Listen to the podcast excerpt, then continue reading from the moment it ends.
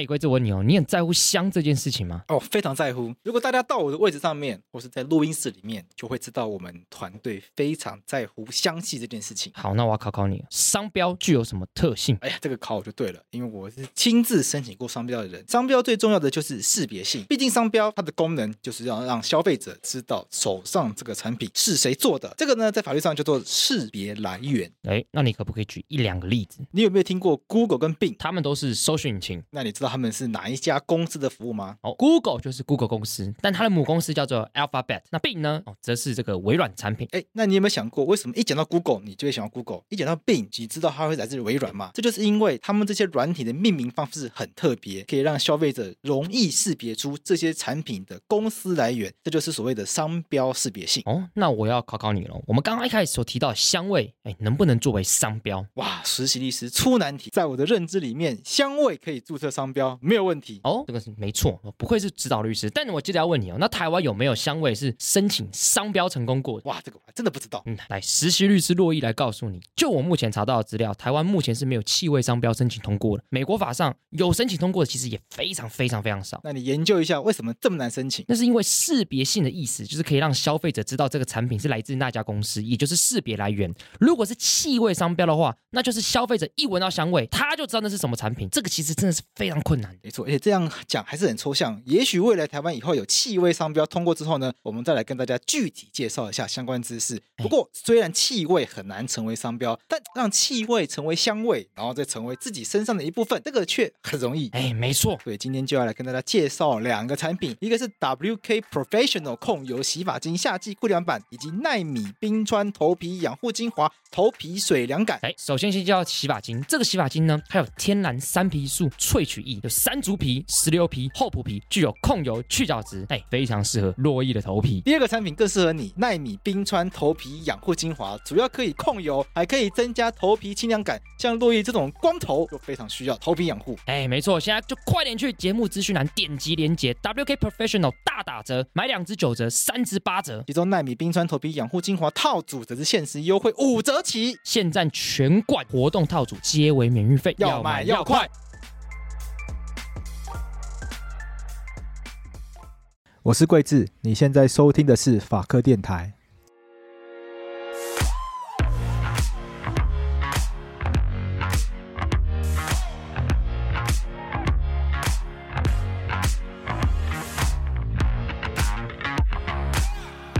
大家好，我是法克电台的站长贵智。那我们今天要来聊一件。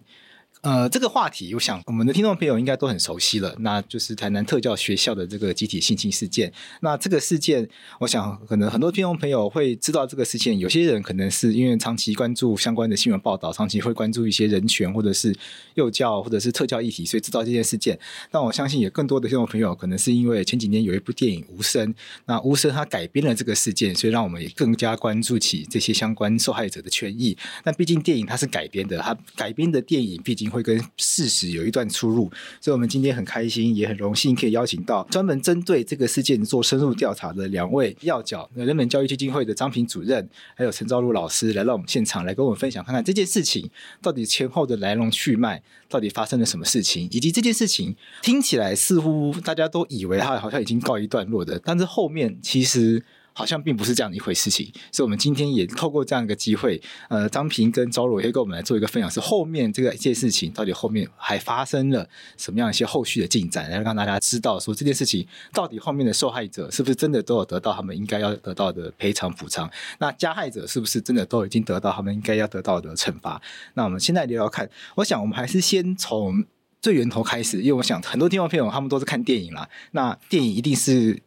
毕竟为了娱乐新闻的好看，它一定是或多或少一定有很多改编性成分在。那我们就不去讨论电影了，那我们就直接回到事实本身。我想要先跟张平聊聊看，说人本基金会为什么会发生这件，发现这件事情？那这件事情一开始是怎么样被找到的？这个案子一开始其实是在民国九十五年，好，就是呃，有个妈妈带着女儿来我们办公室申诉，说她的女儿在学校被学弟性侵，然后更离谱的是，校长还打电话叫这个妈妈。把他的女儿嫁给对方，OK，哎，这书里面有提到，对，然后我们那时候就觉得很离谱，就是说为什么没有按照性别平等教育法的程序走，嗯，而是用这种私下解决的方式来处理，所以我们就对校长施压，要要求他按照程序走，然后才发现说，哎，这个学校有一些问题，包含了导师不会手语，然后包含了学校的管理，哈，以及呃，包含了那个这是个听障专门学校，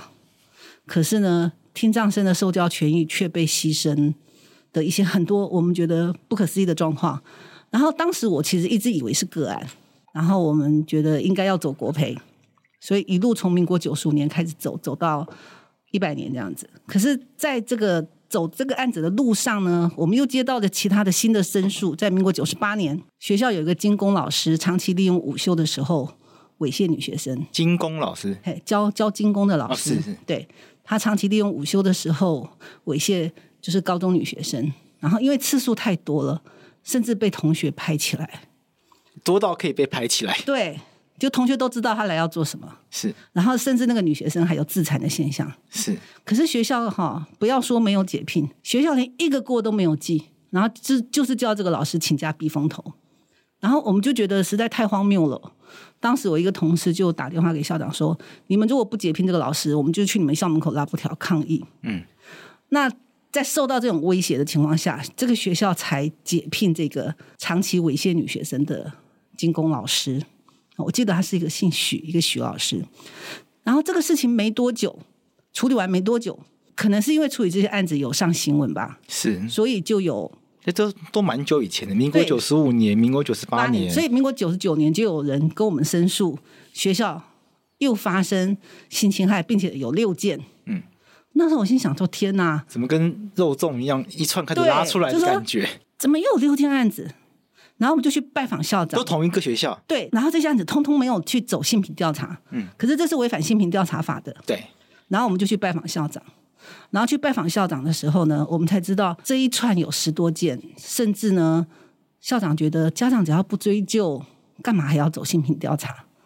然后我们就跟校长说，法律规定你们要走，如果不走的话，你会有行政责任。我们就认为说，就是逼着校长一定要去启动他该有的机制。其实我觉得我们去拜访他的力量是比较小的啦。为什么他必须启动？是因为刚好在民国九十八年的十二月底，监察院弹劾了花莲两个国小校长跟一个主任。哦，弹劾的理由是因为他们知道学校有老师性侵害学生，他们知情不报。就是花莲也有类似的状况，对，然后导致后面有三个孩子就像接力棒，一个毕业换一个，一个毕业换一个，就一直有小孩不停的受害，所以这个案子监察院就。出乎意料之外的，就是弹劾了两个校长跟一个主任。那这个也是我们当初把案子送去监察院检举的案子。那这个案子引发花花莲的也是人本基金会送去检举的，对，送给也是我们处理的案子。然后我们就因为我们觉得太荒谬了嘛，就说学校明明知道这个事情，怎么可以当做没事，然后让这样子的老师继续留在学校找对象，一直伤害？我们会觉得这太不可思议。一直是人本基金会在那个时候有同时发现蛮多这种状况。对对对，在民国九十八年，我那时候刚到高雄当。主任的时候，就是一连串的师对生的性侵害，一件又一件的来。我那时候大概有处理了五六件，都是非常非常严重的案子。是，那有些我们就会送监察院。对，是。然后其中这一件就是弹劾成立的案子，哈，导致全国校园通报量暴增。是，因为以往就是学校吃案不通报不会有事。就算是有人检举，最多最多就是依照当时的儿少福利法开个三千块罚单，不痛不痒。三千块罚单，过往是这样，这比交通罚单还。可是呢，等到监察院弹劾案通过以后，嗯，学校原来吃案的这些作为，有可能会让那些校长丢掉校长的工作，对，有可能让那些主任一辈子就不能够再当校长了。所以全国校园通报量暴增，所以在那种情况下，南充过往也是吃案很严重。可是呢，他们担心台南呃特教学校对过往吃案很严重，所以也是因为这个案子的关系，导致他们不敢吃案，开始通报，然后案子才会一件一件的爆出来。所以这个其实是有连带关系的，是因为花莲的弹劾案导致台南特教学校不敢吃案，然后导致学校不敢不启动性平调查，嗯，因为他们也很怕自己被送去监察院弹劾。可是没有想到调查的结果就像滚雪球一样的开花，从十几件开花到一百多件，因为过往这些孩子在跟老师求助、跟宿舍管理员求助、跟生辅员求助的时候，没有人要听，没有人要理他们，没有人要帮他们。可是，一旦进入性平调查，好，有三个老师，包含的校内校外的老师，然后正襟危坐的听孩子们讲发生什么事。所以本来可能只是一件轻微的性骚扰事件，可是，在这种情况下，受害人就越讲越多，整个案子就是一发不可收拾。对，完全出乎我们意料之外。所以一开始没有意料到，对，会 挖这么大，像粽子一样，真的没有办法意料到。对，因为一开始以为只是六件，后来后来变到十二三件的时候，我就已经快跳起来了。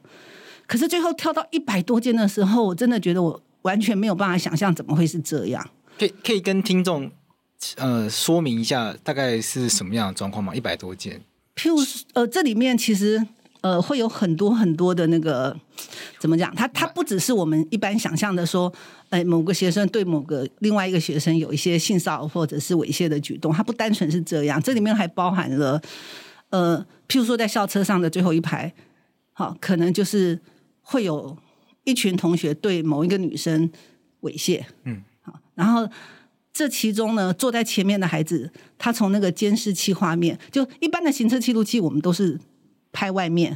可是因为这个学校因为发生太多案子了，然后学校装了一百多个监视器在教室、在校园，可是校车上也放了那个行车记录器，可是镜头是对着里面的。嗯。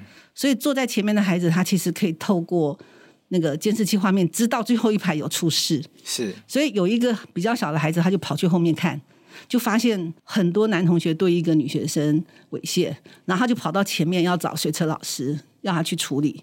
然后水车老师就跟他说：“你回去做好，不要管。”然后这个孩子没有回去做好啊，他就继续去后面看热闹。看热闹的结果就是带头的那个学长要求他也要把手伸进去那个女生的衣服里面摸。嗯，结果后来连这个孩子也一起被移送法办。是，对。可是我们那个时候就。当孩子画图给我们看，让我们知道发生什么事的时候，我们其实很难理解为什么水车老师会会跟他说：“你回去做好，不要管。”对。那后来一直等我们看到学校的行政调查报告的记录以后，我们才知道，原来这个随车老师他是全校唯一的听障的职员，然后所有的培训跟会议他通通不用参加。是。所以当他看到车上有这些状况，他不晓得怎么办的时候，他只能去请教资深的管理员。然后资深的管理员会跟他说：“这是小事，不用写在行车日志上。”哦，这样还算小事。对，所以对他来讲，他就只能视而不见。嗯，对。所以我们可以看到，这个学校不止在司令台，在教室、在图书馆、在在任何地点都可能会发生各式各样的事件。然后大多数的时候，就是学校就是没有做进一步的处理，也没有做该有的一些教育。他们可能就是有一些处罚，嘿，可是并没有解决问题。是。然后。在调查的过程中，我自己感觉就是那些听障的孩子实在是太诚实了，就是把自己发生在身上，不管是被侵犯还是他们侵犯别人的事情，都在被调查的时候全部说出来。是，所以会导致在调查的过程中，其实也会导致调查人员本身难以承受。譬如说，有些调查人员可能他以为他只是来调查个性骚扰事件，是，可是当他听到后来连一连串的这些校车上的事件的时候，在他没有任何心理准备的情况下，他其实面面对的是一个集体性侵害的现场，所以也会让调查人员就在心里没有准备的情况下，其实也是我自己觉得也是创伤蛮严重的。是对。昭如怎么看呢？因为朝如写了一本书《沉默》，他很勇敢。对，我觉得他很勇敢。应该不止一本，因为还有我看后面还有好几本延伸的著作，哦，《沉默的岛屿》。对对对，是还有《无罪的罪人》，这都是相关的著作。对对对，那朝如怎么看？他跳火坑他，对。因为想朝如应该会也是接触到很多第一线的资料啊，包括第一线的相关的人员。我对于目前台湾对于这个事件的理解，我觉得我有点意见，就是大家人云亦云的说法太多了。那不是大部分人都看过书，是啊。那很多人可能是透过各种媒体的片段的报道去理解这个事情。可是因为透过片段的零碎的媒体的报道去理解这件事情的时候，就会让这个整个事情，我觉得有点失真跟失焦。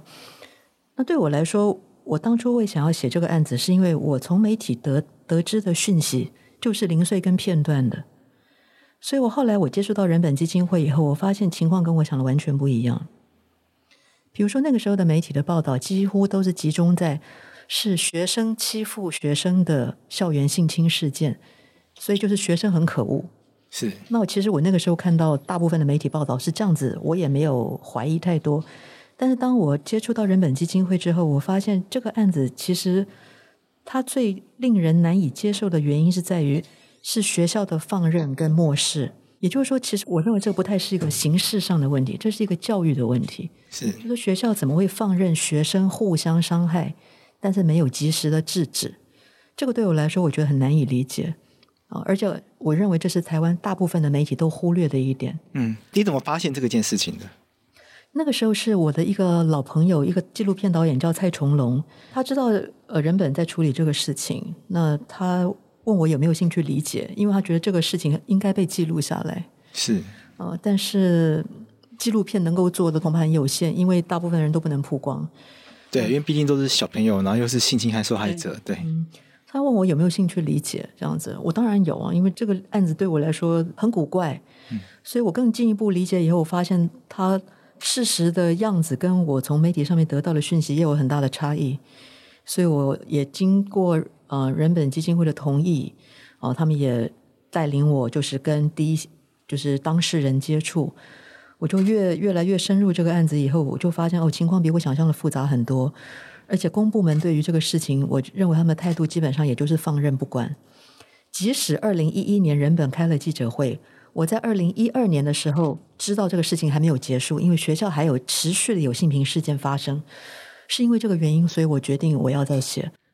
而你看，已经事情过了一年了，对，啊、呃，可是案件并没有结束。那我在写的过程里面，事情还在发生，性侵害还在继续发生。所以是，所以那个时候，其实我想，我跟张平都一样，我们那时候都有一种焦虑，所以我其实是逼我自己在蛮快的时间之内，差不多一年。把它写出来的大概是这样子吧。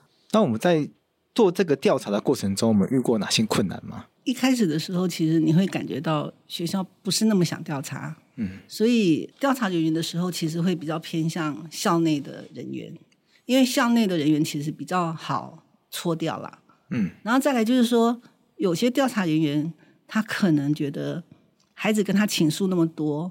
他必须要去另外开案继续追查其他孩子所讲，而不是原来的案子要调查的部分。可是就会被学校说，你这样会不会太认真了？嗯，哎，意思就是孩子另外额外说的那个部分，你就不要提嘛，对，就不要让它开花嘛。你就照你原来要调查那个案子，就去写那个案子就好了。你干嘛还要再去提到另外孩子多讲的部分？你就当做没有听到，不要写进来就好了。可是问题是，调查员可能会觉得说。孩子已经跟他们吐露的这些事情，他他们会觉得他们怎么可以不写？怎么可以不另外再去通报新的案件呢？可是当他们做了这些通报以后，就会被视为眼中钉，认为他们不配合，然后影响校誉。我想听众朋友第一个困惑是：为什么老师会是这样的态度？因为大家会觉得老师不是应该会选择保护学生吗？但为什么这个案件中的老师看起来全部都要选择装作没有看到呢？其实我在还没有呃进入人本在处理校园申诉案件以前，嗯，我自己的想法都会跟大多数的人一样，就是学校是一个安全的地方，对呀，学校是一个守法的地方，然后孩子的权益一定会是被视为最优先要照顾的对象。可是问题是，当我在处理校园事件，不管是性侵害还是儿虐的种种，其实我会发现，大部分的学校老师对于孩子的处境是无感的，他们其实没有那么的在乎，诶，他们在乎的是教育，他们在乎的是，如果这件事情出就是发生了、爆发了，有没有可能我会被惩处？他们他们想的可能只是自己的饭碗有没有保住，自己的面子有没有呃怎么讲有没有受损？可是他们对孩子的处境啊，孩子的痛苦，我觉得其实好像没有太多人在乎。这是这是让我很惊愕的一点，就是我如果没有来处理这些校园事件，我我我没有机会看到这样子的一个面貌。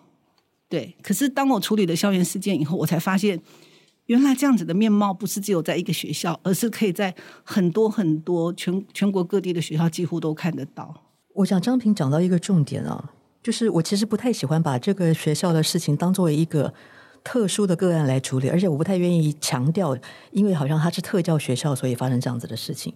至少以我跟张平的经验，全台湾各地很多的中小学在处理性平事件都是同样的模式，就是知情不报、漠视不管。那么这所学校之所以会比较被人注意，我认为当然因为它是特殊学校，而且因为事件报的比较多。但是我不认为这个学校的处理的模式是唯一的。哦，如果各位看除了《沉默》之外，我还有另外一本著作叫做《沉默的岛屿》，那里面收录了四起，包括了小学跟高中国中的学校的性侵事件。那学校的方式也都一样啊，就是不想处理，就是包庇狼师等等。所以就是说，我们要追究起来，我就说，所以我不太把我写的这几起校园性侵案，包括《沉默》或者《沉默岛屿》里面四起，我不把它当做法律问题或者刑事诉讼上的问题。我认为是教育出了问题。在怎么样的教育体制之下，为什么老师认为协理处理性平性侵案件不是他们的责任？他们可以漠视不管，而且认为这是学生的事情，跟我无关。那这个说起来，这个问题就很复杂了啦。哦，那今天时间的关系，我想我们可能没有办法从头到尾去谈台湾的整个教师培养的系统里面到底缺乏了什么东西。这个已经是另外一个教育体系的问题了。但是我觉得，其实可以把它放到整个台湾的文化里面去看。就是我们对于别人的痛苦，我们能不能感同身受？我觉得这不是纯粹只是老师的问题。其实我觉得台湾整个社会是有这样子的倾向，我们很容易把社会上的痛苦分为我们跟他们，他们的痛苦怎么样会变成我们的事情，是很难的事情。大部分人看到了就与我无关。所以，比如说我在二零一四年出版《沉默》这本书的时候，曾经引起了一些骚动，但是马上整个舆论就会退回到一个很有趣的观点，就是。哦，好可怜啊，然后就没了，对，就没有人再讨论了。这就是一个很明显的分开我们跟他们的一个界限，就是有人在受苦，他们好可怜，但他们不是我们，所以跟我们没有关系。我觉得是这样子的一种整体社会集体的沉默，也让我惊愕。所以我为什么两本书接连都取名叫《沉默》？当然，第一。特教学校的孩子们不能说话，他们也听不到，这是他们的沉默，他们是被迫沉默，生理上的限制造成他们的沉默。第二个是学校的老师以及教育部的官员为什么保持沉默？因为他们把整个事情当作危机事件的处理，这个事情既然关乎于教育，关于教育体制的面子，所以他们希望能够透过保护这些在上位的人而选择消极的不处理，所以他们保持沉默。但是好，今天有人本基金会有陈昭如出了这样子的本书，我们把教育界里面比较难堪的一面先出来了，大家怎么看待？大家一阵啊，好可怜哦，然后又没了，又还是保持沉默。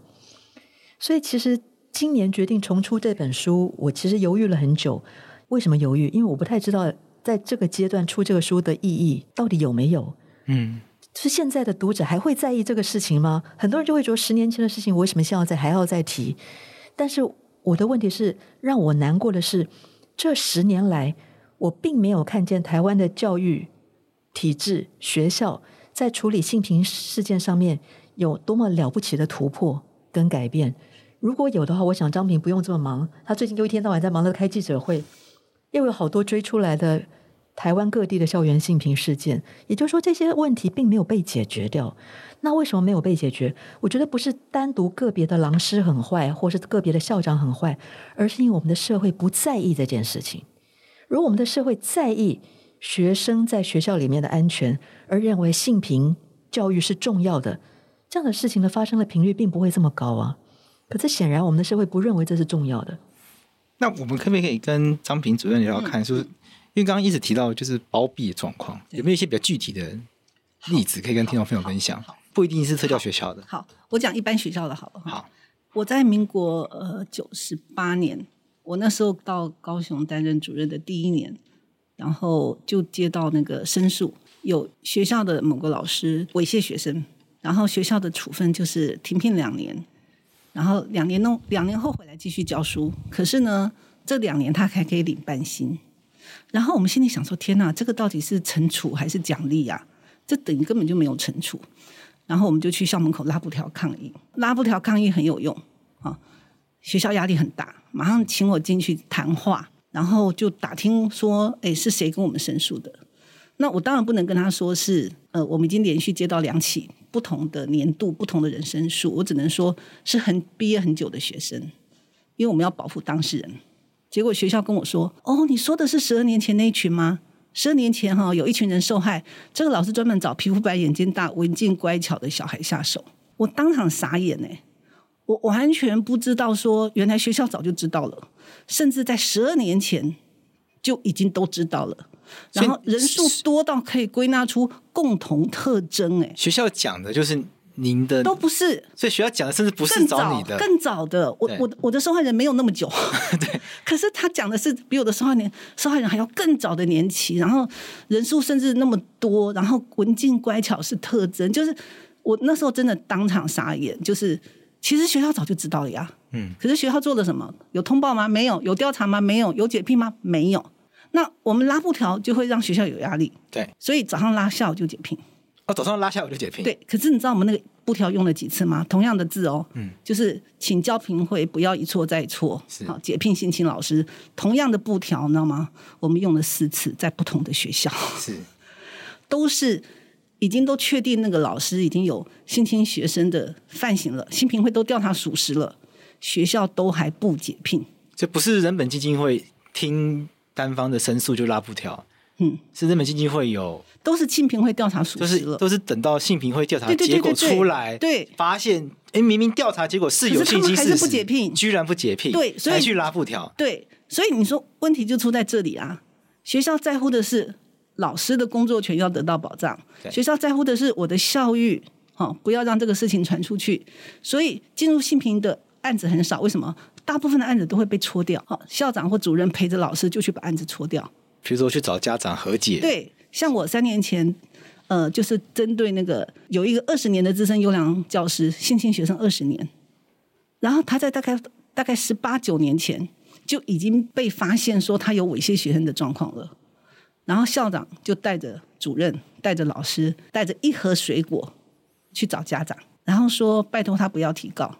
否则他的退休金就泡汤了，然后家长也同意了，可是家长就说这个老师必须离开，离开的结果就是到另外一个学校，扩大了受害群，就本来在 A 学校性侵学生，想改到 B 学校性侵更多的学生，对，完全没有解决问题，而这样子的处置在当时也是被督学、被教育局所认可的，对。哦，这个还会上上去到督学跟教育局。因为这个老师要调校没那么容易啊，每个学校的缺哈都有很多议员官说，你可能他要花钱才能进去。啊、那那这个老师他是他跟他太太都在 A 学校当老师，他们两个在同一年度同时可以调到 B 学校。嗯，这背后如果没有教育局的协助，这是不可能做得到的事情啊。哦，所以我们就可以看得到一路以来哈，就是从教育局到学校处理性侵害的事件的方式，就是。让他们换下一个学校，所以你可以看到他们完全不在乎孩子的处境啊。然后我觉得有两个方向，一个就是在我们的社会里面，小孩本来就是被歧视的，小孩本来就没有地位，小孩本来就没有人权，Who cares？对。第二个就是性侵害是隐晦不可谈的，对。所以小孩加上性侵害事件，他就是绝对被压下来不处理的。所以我们处理的方式就是让他见光，因为见光死，所以那些狼师只要一见光就会被解聘。我们同样字眼的布条，我们可以一拉再拉，在不同的学校门口。然后我们拉布条以前，教育局可能退回学校不解聘的公文，教育部退回学校不解聘的公文，他们退回 N 次都没有用，因为学校即便重新召开教评会，学校还是不解聘，只有我们去拉布条抗议才解聘。可是我们不可能一天到晚拉布条。所以我们只好去推立法院修教师法的狼师条款，性侵害经调查属实一律解聘。所以民国九十八年底狼师条款通过，然后加上九十八年底那个两个校长一个跟一个主任他们因为吃案弹劾，这个案子通过，全国性侵害的通报量暴增，从一百零一年起到现在哦，每年解聘五十个狼师，哦，这么多，啊已经五百个了，对，一个狼师。不晓得性侵多少学生呢？我们当年如果没有这样去拉布条，我们当年如果没有这样去推狼师条款，我觉得那真的是一件太可怕的事情了。会不会有人问说，体制下的老师会不会有他们难处，造成他们这个现象？会不会是体制造成的？因为每个教师就是一个王国，每个老师就是这个王国里面的国王。所以，一般老师他的校园文化里面，他不会去干涉别的老师在教室里做什么。所以我们三年前去揭发那个新式国小的张博胜，他性侵学生二十年的时候，他的教室藏起来都是窗帘全部拉起来，放学的时候留女学生下来，然后把门窗全部锁起来。学生跟老师们都知道，没有人去关心，对，没有人关心，对，没有人去管，也没有人去关心。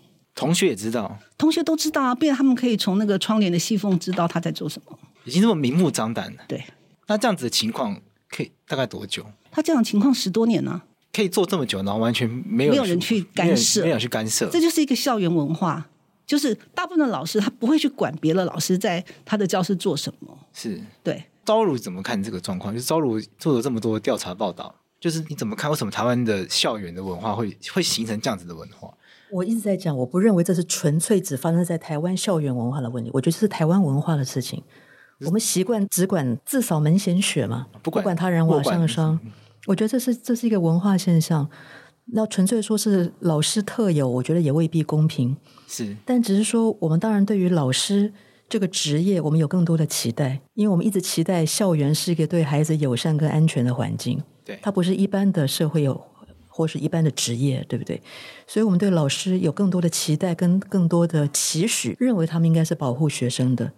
但是他们的职责是如此，但他们没做到，而他们又是公务员，所以在这样的情况之下，国家跟体制当然应该要介入。嗯，这跟今天在银行里面如果发生性侵或者性骚扰案是不一样的嘛？对，对不对？因为他们是公务员，所以他们理应要接受国家体制的制裁。可是我们看到了的整个结构是说。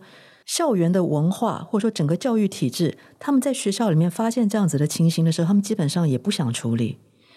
然后老师习以为常，也变得冷漠，觉得说啊，有人发生这样的事情，好像跟我也没关系，我就假装不知道好了。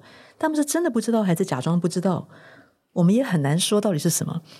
但是要说起来说，台湾的教育部完全不关心。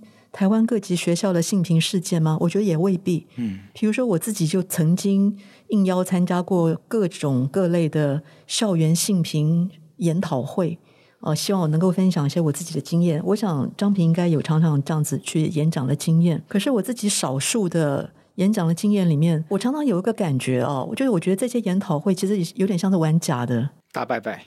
对，就是他看起来好像。罗列出来的课程好像很充实，可是其实我觉得有些时候是缓不济急。比如说，因为我我自己有一些好奇，我曾经就是在我讲完之前，或者我讲完之后，我会留下来听其他的课程他们是怎么上。那第一，我是发现大部分的老师其实没什么兴趣，他们都在睡觉或者划手机。比如说我自己有一次的经验，就是我在一个中学老师的呃性平研讨会里面，我演讲，我想全场。大概有两三百个人，至少有三分之二在睡觉跟划手机。OK，啊，那我当然讲了也会有点泄气，觉得我准备了那么多时间，但是你们并不在意嘛？啊，那这个东西可不可以被调整呢？当然可以啊。也就是说，主歧视者是不是真的在意这件事情？对不对？如果说我只是呃去上个性平研讨会，然后就打个卡，然后拿拿一个点数就完了，那当然没有人会在意。但如果是要写报告或什么之类，会不会好一点？我不知道了。但是我的意思说，这些形式上的充实老师们关于性平教育跟性平处理方式的课程，并不是没有。嗯。但是显然没有人真正的当一回事。比如说，我其实曾经碰过有一个校长，我曾经面对嗯、呃、某一个城市两百个校长，我也在谈校园的性平事件。后来事后我跟这些校长吃饭，然后有一个校长忍不住就跑过来跟我说。他说：“你讲的都很有道理了，我也知道了。但是你知道处理性平事件多麻烦吗？”我说：“我知道。”然后呢？他说：“很麻烦呢。”我说：“我知道。”然后呢？他说：“因为很麻烦呢，所以没有人想要处理啊。”我说：“哦，因为麻烦，所以就不想处理哦。”我说：“这个好像不太是校长应该有的态度啊。”他就说：“因为你没有处理过，所以你不知道。”那我不知道这个是不是大部分的校长或是老师的意见，但是从至少我。旁敲侧击跟听过有一些老师或者校长私底下给我的回馈，我认为他们没有办法感同身受的去体会这些学生的痛苦。是，他们想到是在处理事件，嗯，可是没有看到他们处理的是人的处境、嗯、人的状况。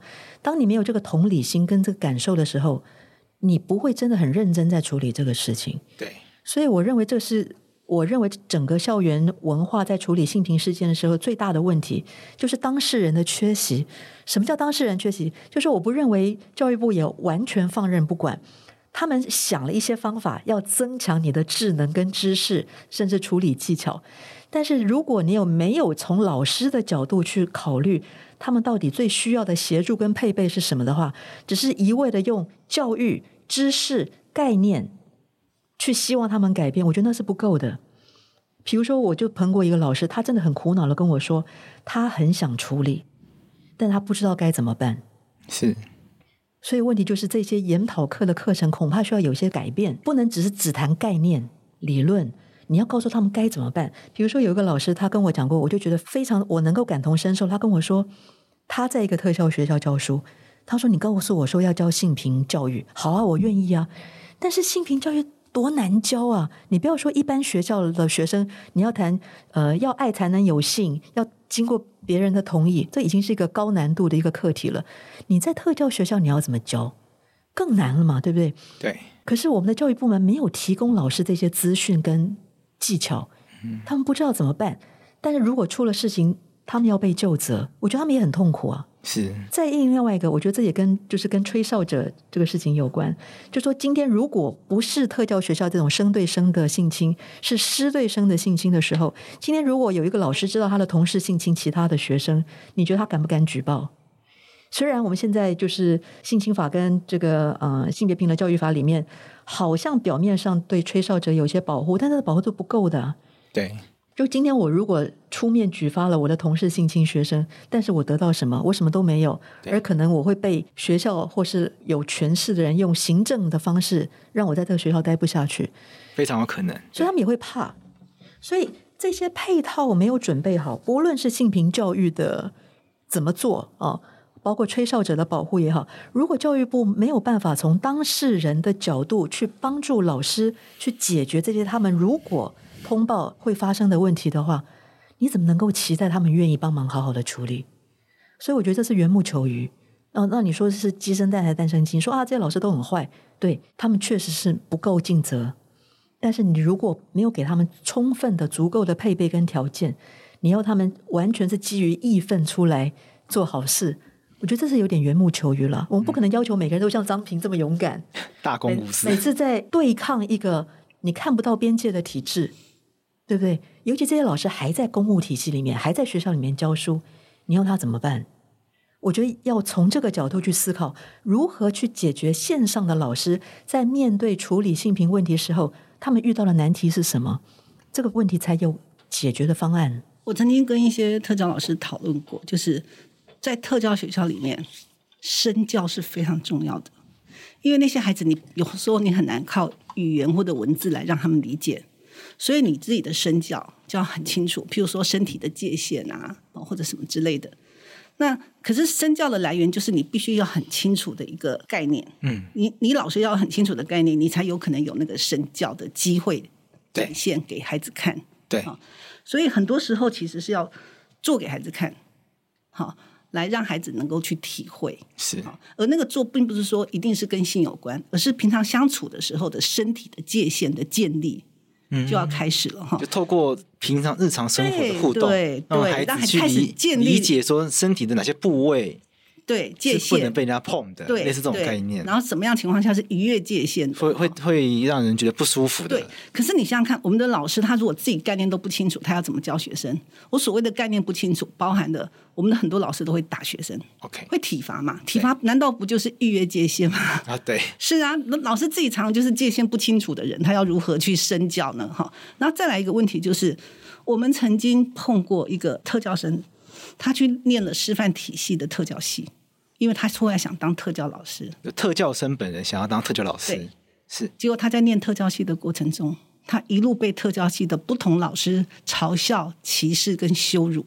所以，如果今天连老师的老师哈，这个很奇怪，都都这样子的情况下，我们如何去期待他们教出来的特教生以后到特教学校当老师的时候，有很很好的理想，有很高的热情，有很好的专业？我觉得那是不可能的事。为什么？当那个特教孩子，他后来也去实习，因为他想当老师，是，所以他就去特教学校实习。他可以，他遇到？他就发现说，现场的老师对孩子非常非常的粗暴，也不在乎。对，然后他就会。提出意见，因为他们实习老师、实习生会开会嘛。对。结果他说，现场的老师就跟他说：“你看那些孩子出状况，就是你生活的乐趣。你只要确保他们有呼吸就好了。啊、你只要确保那些孩子有呼吸就好了。”对。所以他在学校里面是被特教教授歧视的、羞辱的，然后嘲笑的。然后他到实习的现场的时候，碰到的现场老师是这样子在带他们的。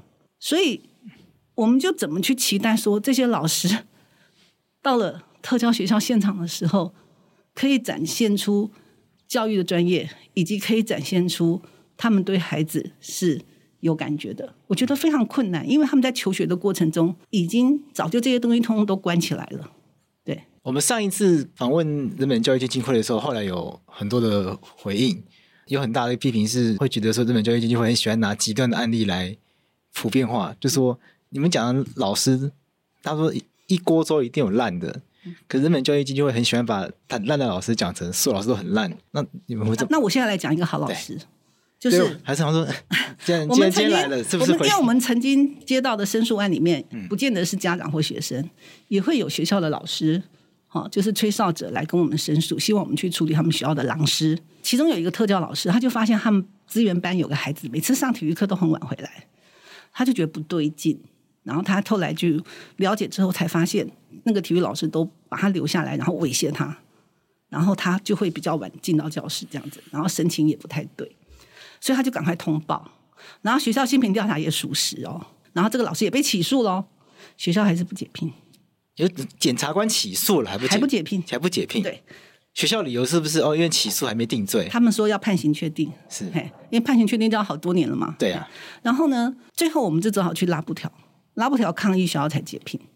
可是呢，这个当初出来举发的这个特教老师，他当当时是大肚子怀孕的状况，他的同事就跟他说：“你做这样子的事情，难道不怕伤到你肚子里的小孩吗？”意思是，他通报他的同事性侵学生是一件有损阴德的事情。嗯，你就可以看到，在学校里面要做对的事情，其实是非常困难的。是，因为你会被其他的老师排挤，认为你怎么可以害你的同事没有工作？是，你竟然为了小孩害你的同事没有工作，即便那个同事他是性侵学生，这就是那些老师在面对的处境。所以这个老师，我后来跟他聊天嘛，他就跟我说，他当初哈在出来举发以前哦，他有跟他先生说。万一我出来举发被解聘了，就靠你养了。哦，已经下定决心了。对，他是抱着这个决心出来举发的。问题是，他做的是对的事情。对，而且他如果吃案，他要被处罚耶。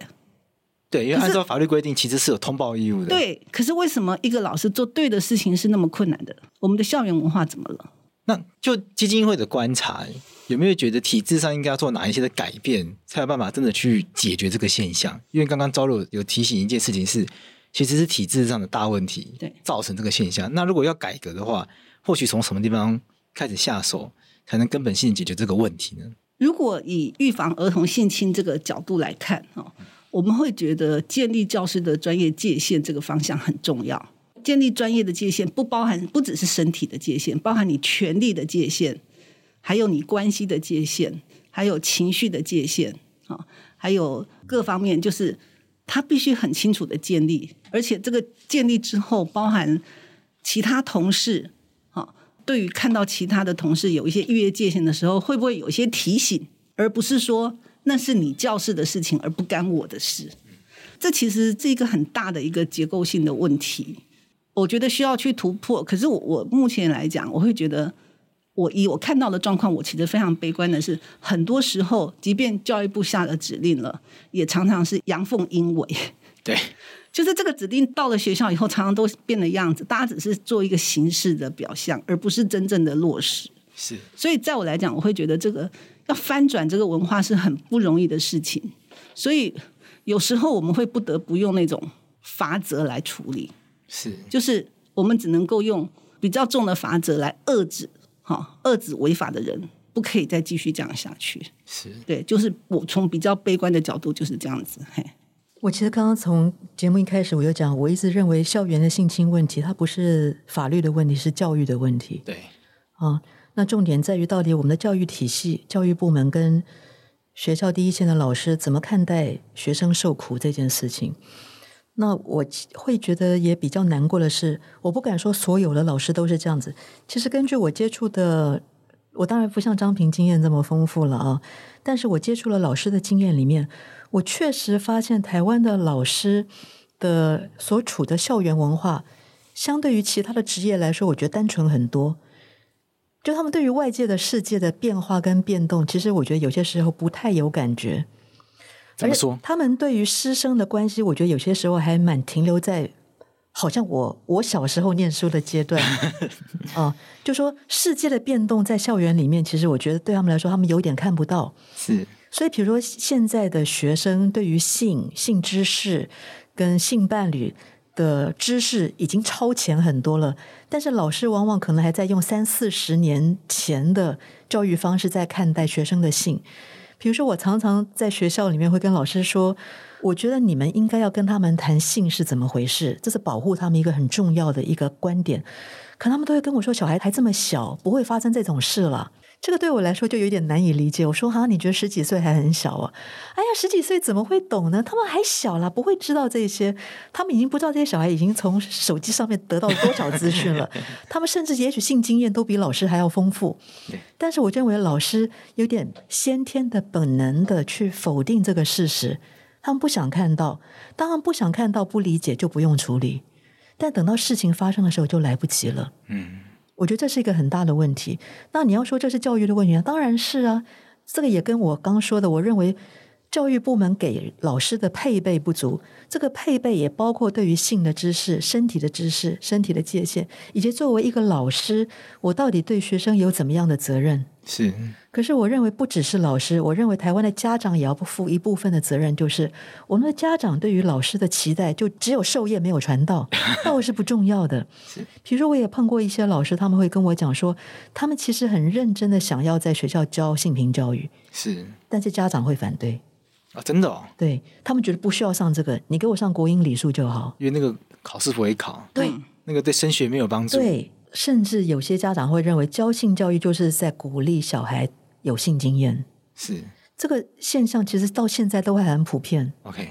我这，我觉得这也是第一线的校志他们的为难的地方，就是等于是真正有心想要在学校推动健康的、正常的性教育的老师，他们不只要面对自己配备不够，可能也要面对家长的质疑跟反对。嗯，所以怎么办？是，所以这个东西是要靠整个社会的集体的文化去改变的，这不能要求个别的老师自己去努力，因为他一个人努力他是做不到的。是，所以这个时候，如果教育部门也愿意推一把。而不只是从那种上到下式的方式，用政策或是用责罚的方式去说啊，你不上性平教育，你就要被罚或什么之类的。我我认为有些事情不是透过惩罚能够达到效果的。嗯、尤其教育，我们都说教育的基本的态度是什么？是爱呀，对，对不对？我们很难用法律去规定老师要爱学生，不不，其实不可能啊，也不可能。对，如果法律可以规定的话，那不会离婚嘛？对 对，教育相关的政策，我认为不太能够一直还是用那种惩处的方式，从上到下的方式去拟定政策。对，应该从下往上。比如说，我常常就会建议老师，就是你们有什么需要，你们认为有什么不足的地方，你们自己要去争取。是因为上面的官员不见得知道你们的需要跟你们的困难在哪里，那这个东西当然是长期的了，不可能。他们不敢。对，因为我曾经在处理那个特教学校案子的时候，哈、嗯，案子一件一件报，对，然后他们学校的辅导室的人员人力有限，对，而且对于性侵害的受害人或行为人的协助、辅导或者是处遇，他们没有相关的专业可以协助那些孩子，是，所以我那时候也曾经对辅导室的主任说，你要去跟教育部。要求他们提供资源来协助你们去辅导那些受害人，然后他们那个辅导主任就跟我说：“教育部那是长官耶，意思就是他怎么可以去跟长官要资源？就是这个逻辑好奇怪。对他们就是完全不觉得他们有权利在他们有需求的时候，其实可以去要求他们的主管给他们需要的资源的。是对，然后我也不知道他为什么会建立这样的概念，就是还是说他觉得他应该把长官都要捧在手心上，而不是去跟长官要资源。可是对我来讲，我就会觉得说，诶。你的真的案子那么多，你受害人那么多，你们辅导师都已经要累毙了，并且没有相当的专业，那个协助是有有限的。你你真的很需要资源来协助你啊！这是这是一个现实上的困境哎。对啊。可是他们的反应却是这样。我觉得这可能是台湾公务体系组织科层化了一个常见的现象，不只是存在于教育体系或者学校里面了。就是说，下位的人不太敢去挑战那个上位者。对对对。威权也是威权时代留下来的造成的。尤其我觉得在公部门，在这个情况看得很明显，就是你是几职等，就是职等呃官位的大小会影响你的发言权，以及你敢不敢挑战上位的人的意见。但是我觉得在一般的民间组织里面比较少有这样的情况。对，所以在公部门里面，我觉得他们很强调年龄年资，对，好像资深的人会特别受到尊重。但是有些时候我们讲的残酷一点啊，在民间民间企业工作的人，我想我们都知道。年资跟年纪不是你能力的绝对的保证。对，可是这样的事情，我发现在公务体系里面，而且在教育环境里面，我觉得还蛮常见。确实，这样一讲，其实不是只有教育体系。是啊，对啊，其实公务体系，公务体系基本上都是这样，比如法院也是这样。对，然后想得到的政府机关基本上都是这样，职等啊、年资、论资排辈的情况特别严重。那我想，我们最后回来聊，就是这个特教学校，因为今年既然决定就是又重新出版，那我看后面的这个。这个是出版的时候，除了有添加一些内容之外呢，它这个后面的这个大事记里面还有增添了一些新的事件，表示说这个事件在最近它还有一些最新的发展，能不能跟我们听众分享一下这个事件后面又发生了哪些事情？好，我记得我们那时候连署了快五万人，要求教育部哈必须要求学校去求偿国赔的部分，就是因为就不能够全民买单，就是因为小朋友五件国赔成立，OK 对。那因为最早期第一件国赔成立的时候，蒋伟宁就同意说，呃，这件不用球场，嗯，好，所以我们会觉得说，他们就是在实施相互嘛，就他们很严重的失职，可是是全民买单，所以在后面五件国赔的时候，我们就透过联署逼教育部。一定要要求学校去求偿。我可以帮听众朋友解释一下，因为按照国培法的规定，就是他的意思是说，因为小朋友遭到性侵是老师放任的结果，嗯、那学校必须要为老师放任的结果负责嘛，所以小朋友国培是向学校求偿。那学校赔钱给小朋友之后呢，理论上按照国培法，学校可以向需要实际负责的老师来求偿。对，这样才是让真正应该负责的这些老师来负责任，因为老师应该要做。却没有做，所以真正负责任应该是老师，而不是学校。因为学校赔钱的话，其实就是国库赔钱。对，国库赔钱的话，等于是全民买单。没错。但是这件事情其实是这些放任这件事情不管的老师，他才是应该要争取为这件事情负责的人。没错。所以张平的意思是说，人本教育基金会发现教育部居然放任这个学校不对老师求偿。对，在第一件就是我最早讲九十五年那一件，就是国赔成立的时候一百三十八万，然后我们就要求要求偿。嗯然后学校当然就不要求偿，因为他保护自己人嘛。对。结果蒋伟宁竟然同意学校的决议，就不求偿。所以后来的五建国培球场成立的时候，我们就透过联署四万七千多人的联署，短短的时间内很多人就联署，然后要求说教育部必须去，就要求学校得去球场。嗯。所以学校在这种情况下，他不得不去打官司。可是这种官司是学校不想打的。嗯，就打得很消极。他不想赢这个官司，因为赢了他要跟他自己的同事要钱。所以这五个案子最后官司打到最后，你知道吗？只有一件成立，四件不成立。是对，也就是只有一件真正球场成功，其他四件都不成功。是对。那另外大家很关心的就是说，哎，那是不是还有事情在发生？对，我只能很遗憾的说，是的，并且我们的呃国内有台北、台中跟台南三所冲类的特教学校，就其中台南这所特教学校，它所通报的。案量以及它的严重性，一直比另外两所学校多很多，一直到现在，到现在还是多，还是这样。所以没有因为这件事情，日本教育基金会曝光，但是没有因为电影的声量而减少。你当然，如果跟当时一百年我们那时候突然爆出的量来讲，有减少，你知道为什么吗？为什么？因为学生人数已经从三百五降到一百了，大家不敢去读。就是对啊，学生已经。减了很多啦。对，所以那个比例上，它量本来就该减少，对不对？对。可是，在人数已经减到一百个的情况下，你还可以每年报那么多量，我就觉得其实根本没有减少。现在每年大概应该还有二十几件。哦，是。所以表示说。呃，听众朋友可能会因为因为这件事情毕竟过去一段时间，因为台湾的毕竟新闻事件每天都在发生，所以这个特教学校的事件从之前新闻报道，然后到后来电影出来，然后到现在比较没有舆论关注之后呢，大家会觉得他是不是已经被解决了？对，其实是没有，没有，其实是没有。所以他们校长不管是任何记者或者任何呃学生要做论文的研究去访谈的时候，他们校长不敢接受访谈。到目前为止，到目前为止，他不敢去回应。任何这方面的问题，是。因为问题还是依然存在。因为我看这个大事记的部分，那个范范云立委有要求教育部说明，那教育部提出的说明是没有说明的状况，对，完全就是敷衍，是，嘿，他们不敢面对，是，嘿，那我们只好接下来继续来关注这个议题，我们只好透过舆论的压力，对，来继续关注这个议题，没错，是，嗯。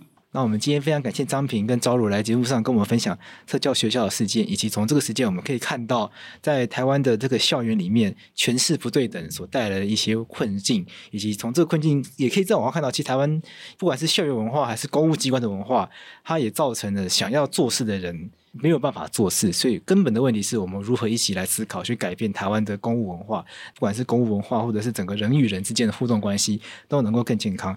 那也很遗憾，就是今天张平跟我们分享，其实台南特教学校它的情况并没有真正的改善，因为大家都以为呃在人本基金会让这件事情曝光，然后很多人联署，然后后面甚至被改编成电影。电影播出之后呢，大家很多人电影毕竟比较娱乐性，让很多人都关注这件事情，大家就以为。这件事情会获得改善，结果原来这件事情还是持续在发生。所以今天节目的最后呢，我们还是希望所有的听众朋友可以持续的关注，继续跟我们人美基金会一起来关注这个事情，真的让这件事情可以获得一个比较完整的落幕。那我们今天谢谢两位，谢谢。